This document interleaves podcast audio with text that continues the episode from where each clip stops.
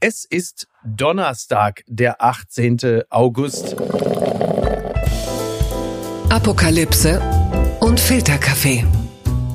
Die frisch gebrühten Schlagzeilen des Tages. Mit Mickey Beisenherz.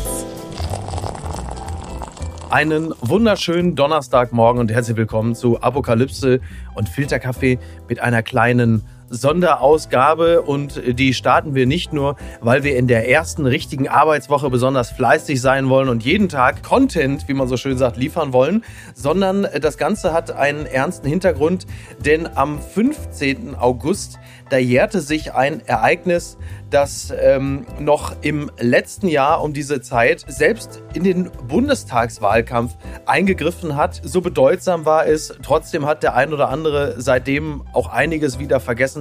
Deshalb wollen wir uns heute nochmal daran erinnern, wie die Taliban Afghanistan sich zurückgenommen haben. Und äh, deshalb rede ich mit einem Mann, der auch schon damals zu der Zeit in Afghanistan gewesen ist. Und er pendelt eigentlich momentan immer nur irgendwo zwischen Kabul und Kiew.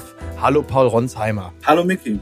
Wir wissen dich in Sicherheit, wenn man das über diese Stadt einfach mal so äh, sagen kann, denn du bist wieder in Berlin. Ist das richtig? Das ist richtig, ähm, wobei du natürlich völlig recht hast. Berlin ist auch immer nie ganz sicher ein Jahr Machtergreifung, Machtzurückergreifung der Taliban. Wir erinnern uns an die Bilder aus äh, Kabul.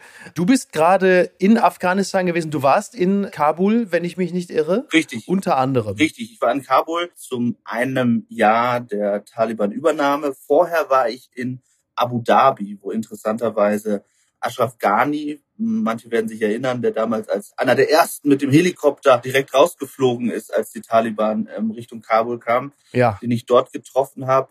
Der wohnt jetzt in so einem Diplomatenviertel, ähm, ziemlich absurd, mhm. ganz kleines Apartment, so ein Pool draußen. Ich habe ihn dann gefragt, ob wir ihn nicht vom Pool fotografieren können. Nee, das wollte er dann doch nicht. Aber er, er ist dort und ähm, hat uns unter anderem berichtet, dass er nie Geld gestohlen habe, also hat sozusagen diese Dinge dementiert, dass er damit ganz viel Cash aus dem mhm. Land geflohen sei und von dort. Es waren 800 Dollar, hat er genau. gesagt, ne? Sind nur 800 Dollar gewesen oder so, ne? Seine, seine ja. Frau habe zwei kleine Handtaschen nur dabei gehabt. Ob jetzt andere, also seine Berater, äh, was gestohlen hätten, das könne er nicht sagen.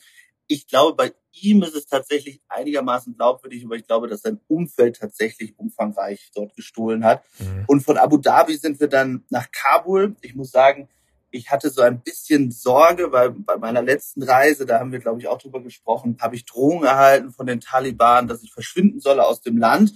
Erstaunlicherweise, äh, auch das ist vielleicht interessant, man fliegt dort rein, immer noch mit einem Visum, was man in der Botschaft, in der afghanischen Botschaft in Berlin bekommt. Ganz klassisch wie vorher. Da arbeiten auch noch die gleichen Leute, die in der afghanischen Regierung gearbeitet haben. Also die sind da immer noch. Und Ach, dann nimmt man ja. dieses Visum und fliegt rein nach Kabul. Und da gibt es dann natürlich gewisse Checks und man muss irgendwie, wenn man ankommt, seine Daten abgeben und so weiter. Ja, und dann waren wir in Kabul zurück, was sich sehr absurd angefühlt hat. Erst einmal muss man sagen, ist das Gefühl auf der Straße tatsächlich Zumindest gibt es gleich keinen Bombenanschlag. Das ist das, was auch viele mhm, teilen, ja. die in Kabul leben. Also wenn man den Menschen dort spricht, die sagen alle, ja, natürlich ist es sicherer geworden, weil eben die radikalen Islamisten jetzt regieren. Aber tatsächlich haben sie dadurch ja. ein bisschen Rückhalt tatsächlich bekommen. Das ist das eine. Und auf der anderen Seite eben wahnsinnig viele dramatische Geschichten, die wir dort gehört haben, viele Menschen, die sich immer noch verstecken. Wie hat das Straßenbild sich verändert? Hat es sich verändert? Also ich habe unter anderem auch Berichte aus dem Deutschlandfunk gehört. Da war es zum Beispiel so, dass es zumindest in Kabul, ich benutze diesen Begriff jetzt mal äh, vergleichsweise relaxed zugehen soll im Vergleich zu Regionen wie Kandahar beispielsweise. Absolut. Es ist auch weniger Verkehr. Man sieht eben auch nicht mehr diese riesigen Kolonnen von Internationalen, weil eben die alle weg sind, die damals die Straßen verstopft haben. Die Taliban generell waren relativ freundlich auf den Straßen zu uns, aber sie wissen natürlich ganz genau, mhm. was sie tun. Das Verrückte ist, wenn man dort Taliban interviewt, und ich habe einen Offiziellen getroffen, der wohnte in der gleichen Straße, wo ich vor zwei Jahren einen afghanischen Minister interviewt habe. Ja. Und ich dachte schon, ach, der wohnt jetzt, der hat diesen Palast bezogen. Also die schönen Häuser haben die Taliban alle übernommen dort in Kabul, auch in diesen ja wirklich äh, teilweise äh, verrückten Gegenden Die Taliban selbst versuchen weiterhin so zu tun, als seien sie anders und versprechen weiterhin, ja, ja, wir machen die Schulen ja auf für Frauen. Aber das ist natürlich immer noch nicht passiert. Also man muss sagen, all die Versprechungen, die die Taliban vor einem Jahr gemacht haben, sind erwartungsgemäß nicht in Erfüllung gegangen. Und die humanitäre Situation hat sich wirklich dramatisch zugespitzt. Das merkt man inwiefern? Man merkt tatsächlich, wir haben eine wahnsinnig grauenhafte ähm, Geschichte und Interviews dort geführt. Die, ja, der Verkauf von Kindern hat massiv zugenommen in Afghanistan. Mhm. Ähm, also Familien, die dann ihre Tochter verkaufen, Zwangsverheiratungen, äh, die dort durchgeführt werden. Und einen Vater, den wir dort getroffen haben, der hat dann erzählt, wie er seine Tochter an seinen Bruder verkauft habe für 360 Dollar, um sozusagen den Rest der Familie durchzubringen. Und diese ja. Fälle, also das Verkaufen von Kindern hat auch laut Save the Children und UNICEF massiv zugenommen.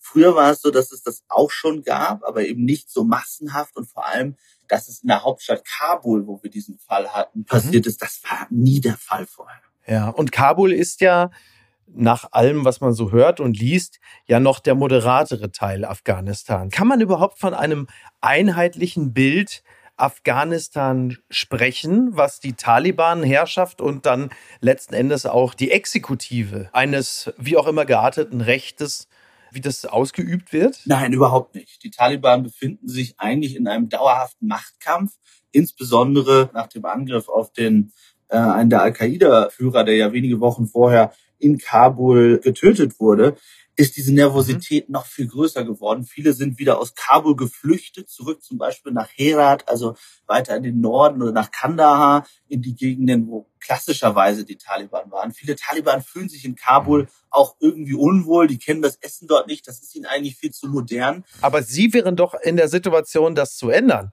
oder? Also wenn den Taliban das zu modern ist, würde man meinen, ja dann ändert's doch, ihr seid doch jetzt an der Macht. Das tun sie ja tatsächlich auch. Also wir erleben ähm, ja, was zum Beispiel im Schulsystem passiert ist, äh, was der Sittenminister sagt.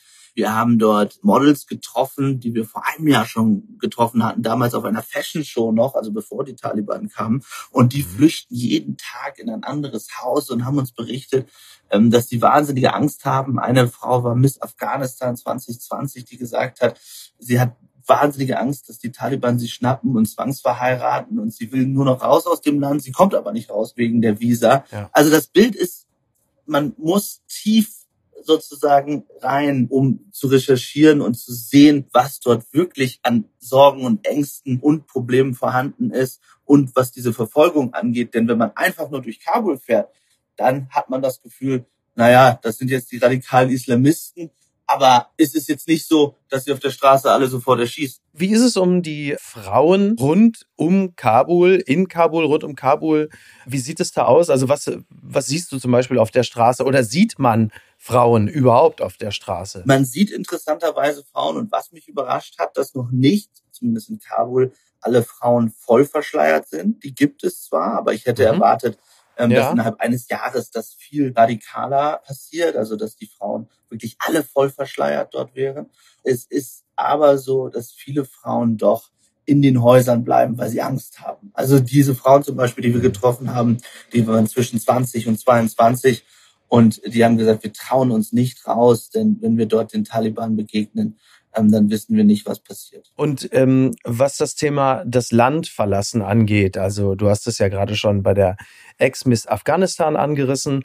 Bevor wir gleich auf das Thema Ortskräfte kommen, wie sieht es für normale Bürgerinnen und Bürger aus? Haben die überhaupt die Möglichkeit, irgendwie aus dem Land rauszukommen? Also A, legal oder B, wie sähe es illegal aus? Wir haben die Möglichkeit, aber es ist sehr kompliziert, ähm, tatsächlich überhaupt erstmal einen Visumstermin zu bekommen, denn den braucht man ja sogar, um auch in Nachbarländer zu kommen. Das heißt, diejenigen, die mhm. versuchen zu flüchten, die gehen via Iran zum Beispiel illegal über die Grenze, was sehr gefährlich ist, und dann möglicherweise in die Türkei und weiter. Es ist so, dass, wenn man sich das anschaut, dass tatsächlich die Zahl nicht vergleichsweise ist mit dem, was wir zum Beispiel 2015 erlebt haben.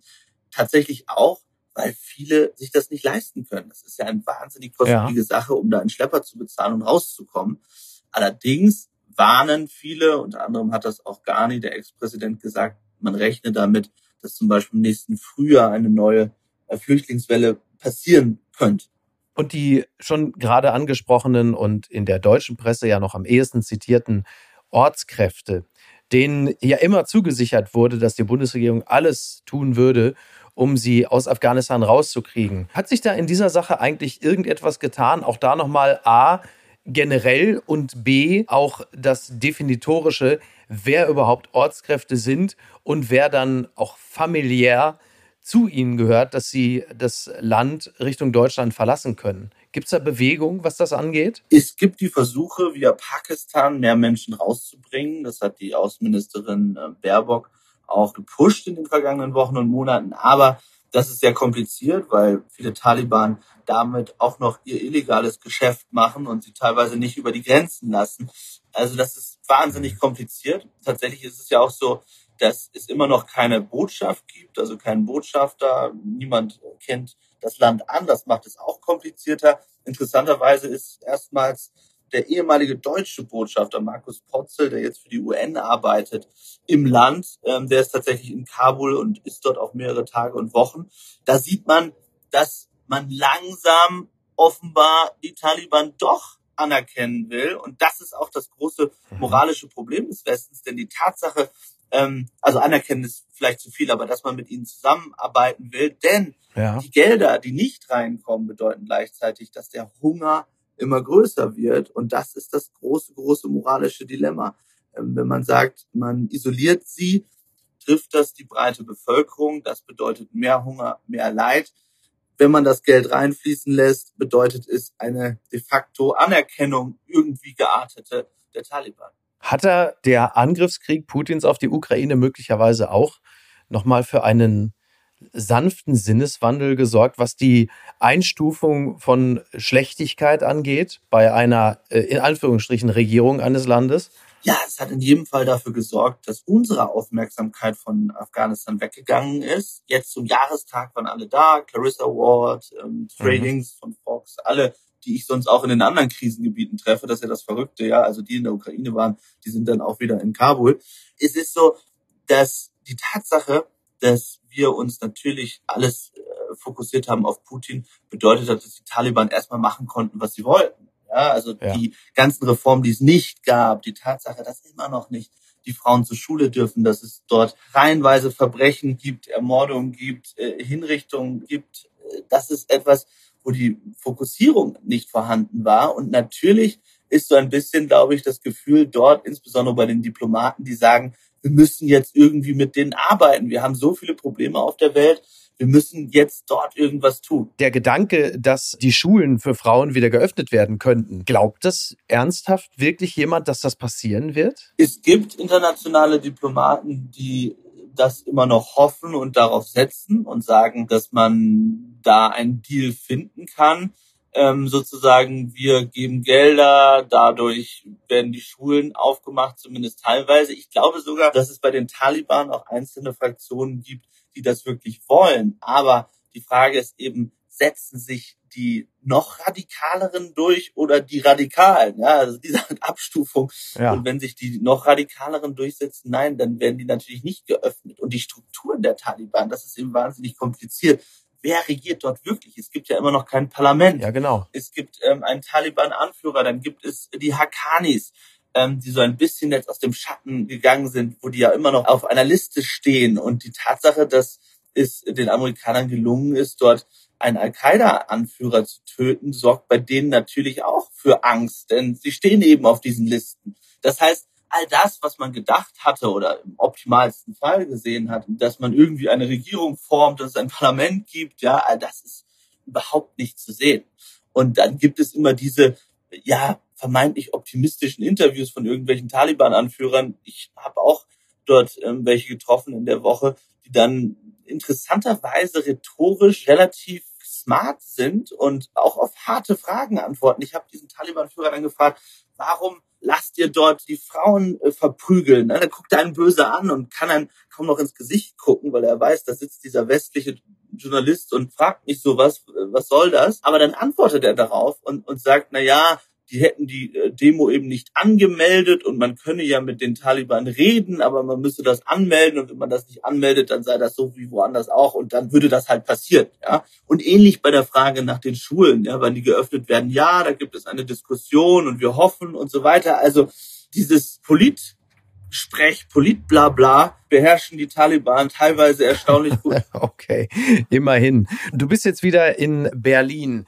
So wie ich dich kenne, ist das aber ähm, in dem Falle wie so eine Art kleiner Fronturlaub. Will sagen, wie viele Tage sind es noch, bis wir dich äh, wieder aus der Ukraine erleben? Drei Tage. okay. Ich werde jetzt wieder ja. wegreisen. Also am Wochenende ähm, äh, fahre ich wieder über Polen mit dem Zug äh, Richtung Ukraine um dort zu berichten, denn ist ja fast unfassbar, am 23. August gibt es sechs Monate Krieg in der Ukraine. Das muss man sich mal vorstellen. Ja, seit sechs Monaten geht das schon und ähm, dann werde ich wieder von dort berichten. Das werden wir dann an dieser Stelle natürlich sowieso fortführen. Trotzdem ganz kurze Frage noch. In welcher Phase des Krieges befinden wir uns gerade? Wir erinnern uns, äh, weil du ja gerade von den sechs Monaten gesprochen hast. Am Anfang, erste Phase, sind wir davon ausgegangen, okay, Putin überrollt die Ukraine, Kiew ist nach drei Tagen eingenommen, das war's. Dann kam diese relativ lange Phase des sich tapferen Wehrens der Ukraine, dass äh, manche schon das Gefühl hatten, wir sind jetzt irgendwie wie bei Rocky 2, gleich haut er ihn um, den äh, Champ.